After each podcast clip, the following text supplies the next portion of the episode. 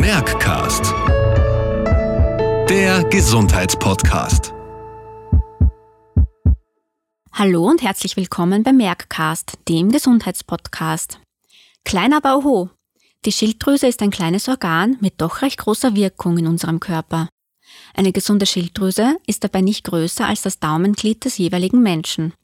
Sie bildet zwei Hormone, Tetraiodtyronin T4 und Triodtyronin T3 und gibt diese ins Blut ab. So werden viele lebenswichtigen Stoffwechselprozesse im Körper reguliert, wie zum Beispiel der Energiehaushalt, der Wärmehaushalt, das Herz-Kreislauf-System und sie beeinflusst uns in unterschiedlichen Lebensphasen, wie zum Beispiel Frauen, die schwanger sind. Um über die Bedeutung der Schilddrüse auf die Schwangerschaft zu sprechen, haben wir uns heute einen Experten eingeladen. Ich freue mich sehr, Oberarzt Dr. Julian Marschalek im Studio begrüßen zu dürfen. Er ist Facharzt für Frauenheilkunde und Geburtshilfe und stellvertretender Leiter der IVF-Ambulanz an der Klinischen Abteilung für gynäkologische Endokrinologie und Reproduktionsmedizin an der Medizinischen Universität Wien. Herzlich willkommen, Herr Dr. Marschalek. Vielen Dank, hallo. Wie ist eine Schilddrüsenunterfunktion in der Schwangerschaft definiert? Wie hoch darf das TSH sein? Der TSH-Wert ist ja ein wichtiger Messwert zur Abklärung, ob die Schilddrüse in ausreichendem Maß Hormone produziert. Ja, da hat sich in den letzten Jahren einiges geändert, aber zur Erklärung. Das TSH, dieses Thyroidea stimulierende Hormon, ist eines jener zentralen Befehlshormone, das von der Hirnanhangdrüse ausgeschüttet wird und in der Schilddrüse dazu führt, dass eben diese Schilddrüsenhormone produziert und letztlich auch freisetzt. Sind die Schilddrüsenhormonspiegel im Blut erniedrigt, wird mehr TSH freigesetzt, es erhöht sich. Sind zu viel Schilddrüsenhormone im Blut, wird die TSH-Freisetzung gedrosselt und der Wert sinkt.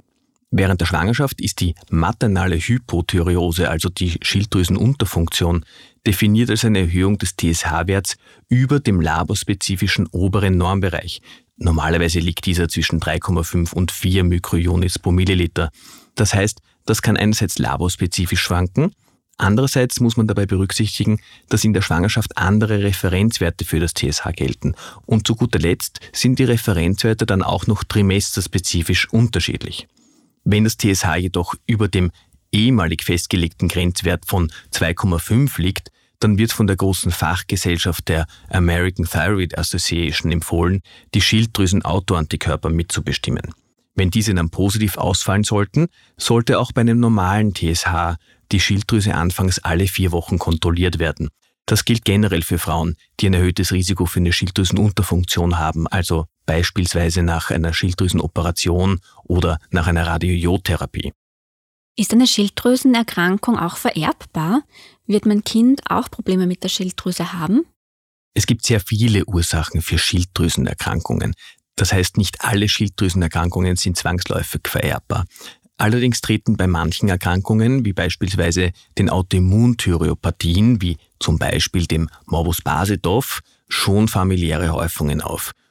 Für die sehr häufige Hashimoto-Thyreoiditis wird eine Kombination aus genetischer Veranlagung und Umweltfaktoren als ursächlich vermutet. Welche Auswirkungen hat eine schlecht eingestellte Schilddrüse auf das Ungeborene?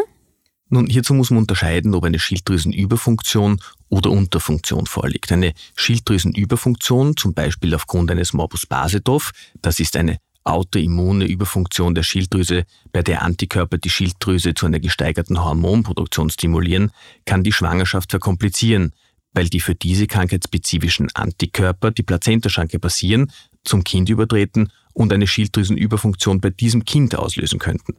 Außerdem gestaltet sich die Therapie des Morbus Basedov in der Schwangerschaft komplizierter, weil die Medikamente, die hier zur Anwendung kommen, entweder im Verdacht stehen, Fehlbildungen verursachen zu können oder selten auch schwere Nebenwirkungen bei der Mutter verursachen könnten. Eine Hyperthyreose Basedov kann also ganz allgemein die Schwangerschaft verkomplizieren. Die Schwangerschaft selbst verkompliziert aber auch die Hyperthyreosebehandlung.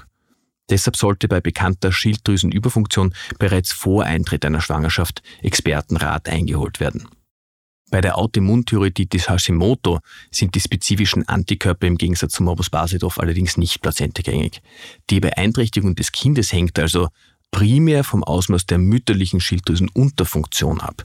Es gibt Hinweise darauf, dass nämlich auch schon latente, also subklinische Schilddrüsenunterfunktionen in der Schwangerschaft mit neuropsychologischen Beeinträchtigungen beim Kind im Sinne leichter Intelligenzminderungen oder Lernproblemen in der Schulzeit einhergehen könnten. Gibt es einen Zusammenhang zwischen Fehl- oder Frühgeburten und der Schilddrüse? Sowohl die Fehl- als auch die Frühgeburt kann durch viele Faktoren begünstigt oder verursacht werden. Auch die Schilddrüsenfunktionsstörung wurde als assoziierter Risikofaktor für eine Fehlgeburt beschrieben, besonders beim Vorkommen von Schilddrüsen-Autoantikörpern. Die Datenlage, die Frühgeburt, also eine Geburt vor der vollendeten 37. Schwangerschaftswoche betreffen, ist allerdings weniger einheitlich. Für die Autoimmunthyreoiditis wurden hier sowohl Studien durchgeführt, die ein erhöhtes Frühgeburtsrisiko postulieren, als auch Studien, die keinen signifikanten Einfluss auf das Frühgeburtsrisiko beschreiben. Der Grundtenor der meisten zusammenfassenden Meta-Analysen scheint aber für eine Assoziation zwischen Autoimmunthyreoiditis einerseits und Frühgeburt andererseits zu sprechen. Was ist, wenn das Kind auf der Welt ist? Hat die Schilddrüse einen Einfluss auf das Stillen? Ja, sowohl die Überfunktion als auch die Schilddrüsenunterfunktion kann einen Einfluss auf die Milchproduktion und somit das Stillen haben. Das wurde in einigen Fallserien und Kohortenstudien beschrieben. Die Datenlage hierzu ist aber begrenzt, sodass sich keine hochqualitativen und generell nur wenige Empfehlungen zur Therapie daraus ableiten lassen. In der Praxis wird aber meist, wenn kein anderer Grund für ein Problem beim Stillen identifiziert werden kann, die Schilddrüse, sprich das TSH angesehen. Welche Ernährung könnte die Schilddrüsenwerte verändern? Gibt es einen Ansatz dazu? Ein wesentlicher Bestandteil bei der Bildung der Schilddrüsenhormone ist das Jod oder Jodid und das sollte auch ausreichend mit der Nahrung zugeführt werden. Während der Schwangerschaft steigte der Jodbedarf um mehr als 50 Prozent des normalen Grundbedarfs an. Das liegt einerseits an der höheren Schilddrüsenhormonproduktion und andererseits an der gesteigerten Ausscheidung von Jod über die Nieren. Eine Schilddrüsenunterfunktion aufgrund eines sehr schweren Jodmangels ist in unseren Breitengraden mittlerweile ein sehr seltenes Krankheitsbild geworden. Ob und inwiefern sich dann ein Jodmangel auf das Ungeborene auswirkt, hängt dann letztlich natürlich vom Ausmaß der mütterlichen Schilddrüsenunterfunktion ab. Die WHO, die Weltgesundheitsorganisation und andere große Fachgesellschaften wie die American Thyroid Association oder die Endokrinologische Gesellschaft empfehlen deshalb bei schwangeren und stillenden Müttern die tägliche Einnahme von 250 Mikrogramm Jodid pro Tag. Im Sinne des Prepare for Pregnancy, also zur Vorbereitung einer Schwangerschaft, äh, sollte diese Jodid-Substitution bereits allerdings beim Kinderwunsch erfolgen. Nur im Falle einer Schilddrüsenüberfunktion, also beispielsweise einem Morbus Basedow oder einem autonomen Adenom, zum Beispiel einen äh, Schilddrüsenhormon produzierenden Knoten, sollte auf eine Jodsubstitution verzichtet werden. Lieber Herr Dr. Marschalek, ich bedanke mich sehr herzlich für das interessante Gespräch. Vielen Dank für die Einladung. Vielen Dank, dass Sie bei uns waren und vielen Dank fürs Zuhören.